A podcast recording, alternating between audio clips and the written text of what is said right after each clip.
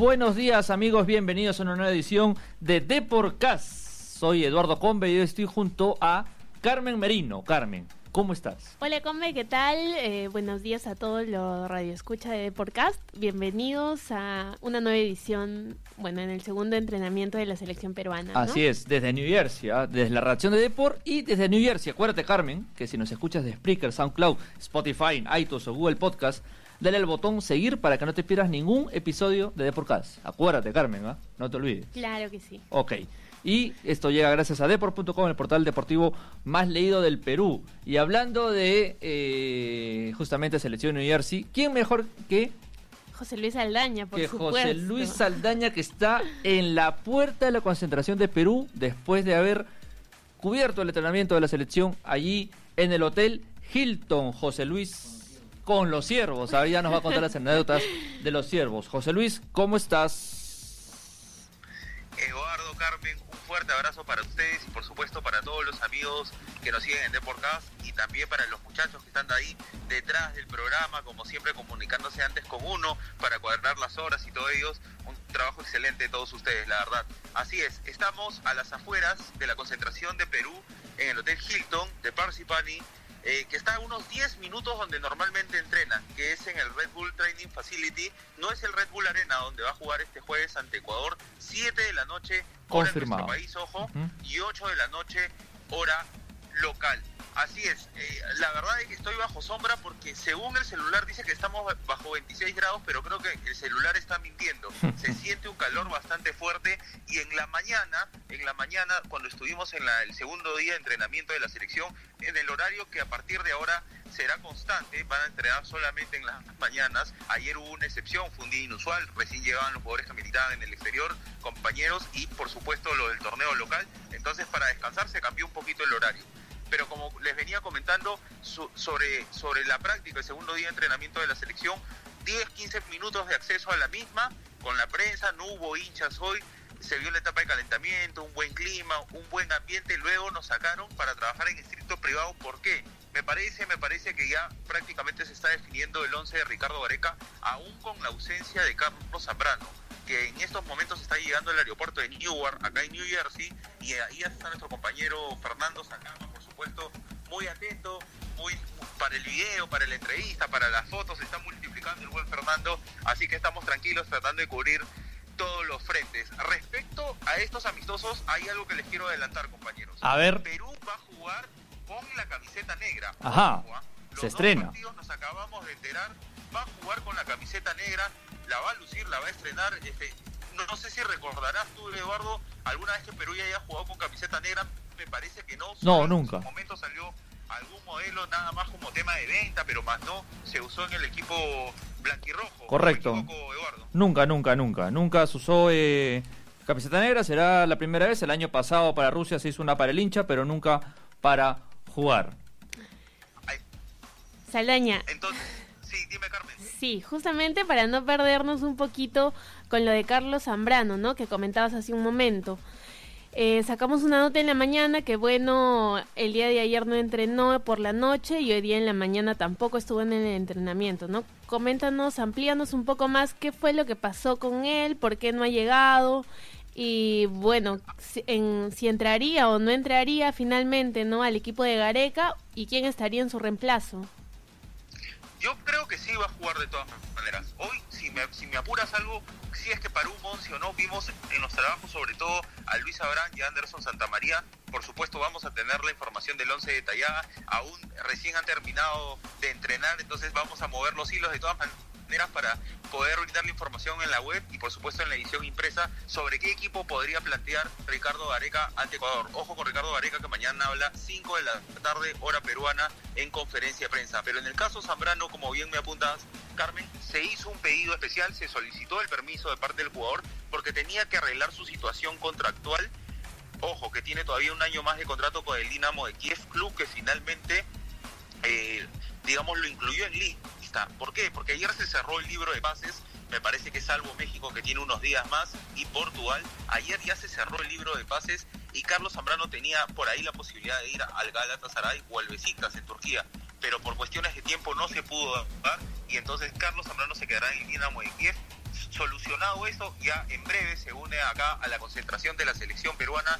Esperemos que ver si es que declara su llegada hasta Fernando Sangamba, como dijimos, y para poder brindar toda la información. Mañana sería recién el primer entrenamiento de, del central y, y por ahí Ricardo Areca, como recién ha tenido un viaje largo y ha estado solucionando eso, eh, hacerlo esperar para el partido con Brasil, pero particularmente creo que sí va a arrancar de todas maneras junto a Luis Abrán en la sala central. Y justamente cuando me preguntan desde lo deportivo, compañeros, quiero recalcar algo, porque creo que una de las dudas más grandes, ayer me las planteaba este, Carmen, no solo en la, en la volante mixta, donde hay una gran cantidad de alternativas para Ricardo Areca, sino también en función de ataque. Puede jugar con dos puntas Ricardo Areca, va a jugar con una Jordi Reina, Raúl Ruiz Díaz, Kevin Quevedo.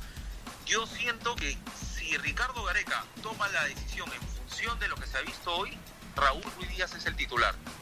Tres Ajá. goles en los trabajos de definición, compañeros, la rompió, la verdad, estuvo derechito de cara eh, eh, a los trabajos del borde del área, dentro del área, metros más lejos del largo, la rompió. Christopher González hizo un gol, lo mismo que Luis Advíncula, Cristian Cueva también hizo dos goles, y ojo con Cristian Cueva que la verdad que si hay un lugar donde se siente cómodo es en la selección, es el lugar más cómodo donde se siente en el mundo, hoy volvió a reiterar el gran apego que tiene con Ricardo Areca, eh, ese feedback que hay entre los dos, tanto así que hay buen compañerismo, buen ambiente que Yoshimar Yotun y Luis Advíncula simularon una entrevista, Luis Advíncula la hacía de reportero y Yoshimar. Yotun la voz ahí de Cristian Cueva, hemos mandado el video para que los amigos por supuesto eh, que ingresen a la web lo puedan disfrutar en unos instantes, y no solo eso, me quedo con dos cosas más de Cristian. A ¿Cómo ver, recibió a Gabriel Costa, con quien fue compañero en Alianza Lima? Dijo, Con Sanguinetti. "Conmigo en Alianza le salían las paredes. Ajá. Con Guillermo Sanguinetti, la época Claro. de Pablo Míguez, Mauro Guilcocián, recordará muy bien este ahí Eduardo.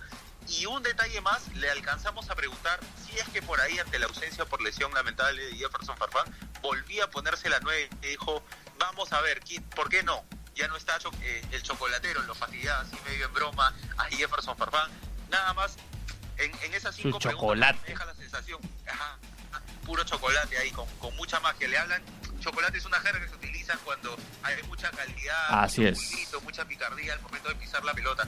Pero en esas cinco interrogantes, todas apuntaban a algo que a mí me deja una sensación donde Cristian Cueva, la verdad que se siente muy cómodo, muy tranquilo en la selección. Ojalá compañeros que tengan los minutos que necesitan y que tome un nuevo aire para que vuelvan a, a ir con todo a Santos, donde necesita minutos. Y ojo, ¿ah?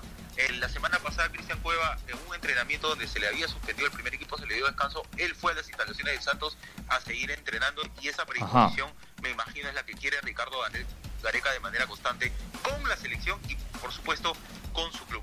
Así es, José Luis, hay que recordar que, que Cueva, en la larga ausencia que tuvo Farfán de un año en la selección, entre el 2016 y 17, usó la 10 y de ahí se la devolvió a Jefferson a su regreso y nunca más la volvió a vestir. José Luis, me entró una duda aquí. Tú sabes que tenemos un chat interno donde nos mandas todo tu, tu material, más la edición impresa que estoy leyéndolo ahorita, y tengo una duda de, de a qué lo han llamado, o sea, de qué, perdón, lo han llamado a Gabriel Costa.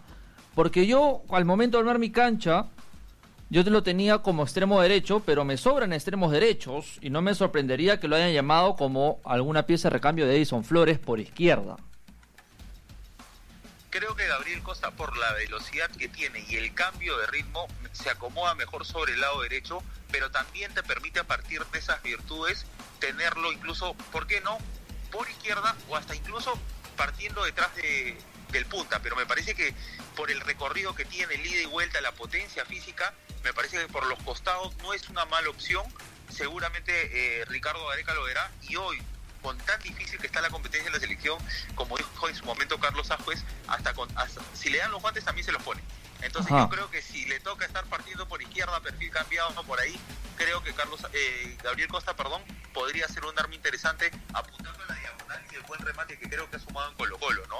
Y, y, y regresando a lo que apuntabas de, de Cristian Cueva, es, es verdad, cuando, en el inicio del proceso Cristian Cueva normalmente partía más por izquierda. Él era volante extremo izquierdo, era Cueva al inicio, hasta justo la salida de Farfán. Centenario, que no solo Sí. se pone la 10, recordaremos, creo, compañeros, sino también la ubicación. Juega de 10, Esa jugada efectivamente. más detrás de Paolo, ¿no? Y eh, Gareca hace debutar a Oreja Flores en esa larga búsqueda de Gareca de dos nuevos extremos, que al final acabó con el regreso. Los Andy Polo, los Cristian Ramos, los Probó- Rodríguez. No, no, es que por izquierda probó a Flores.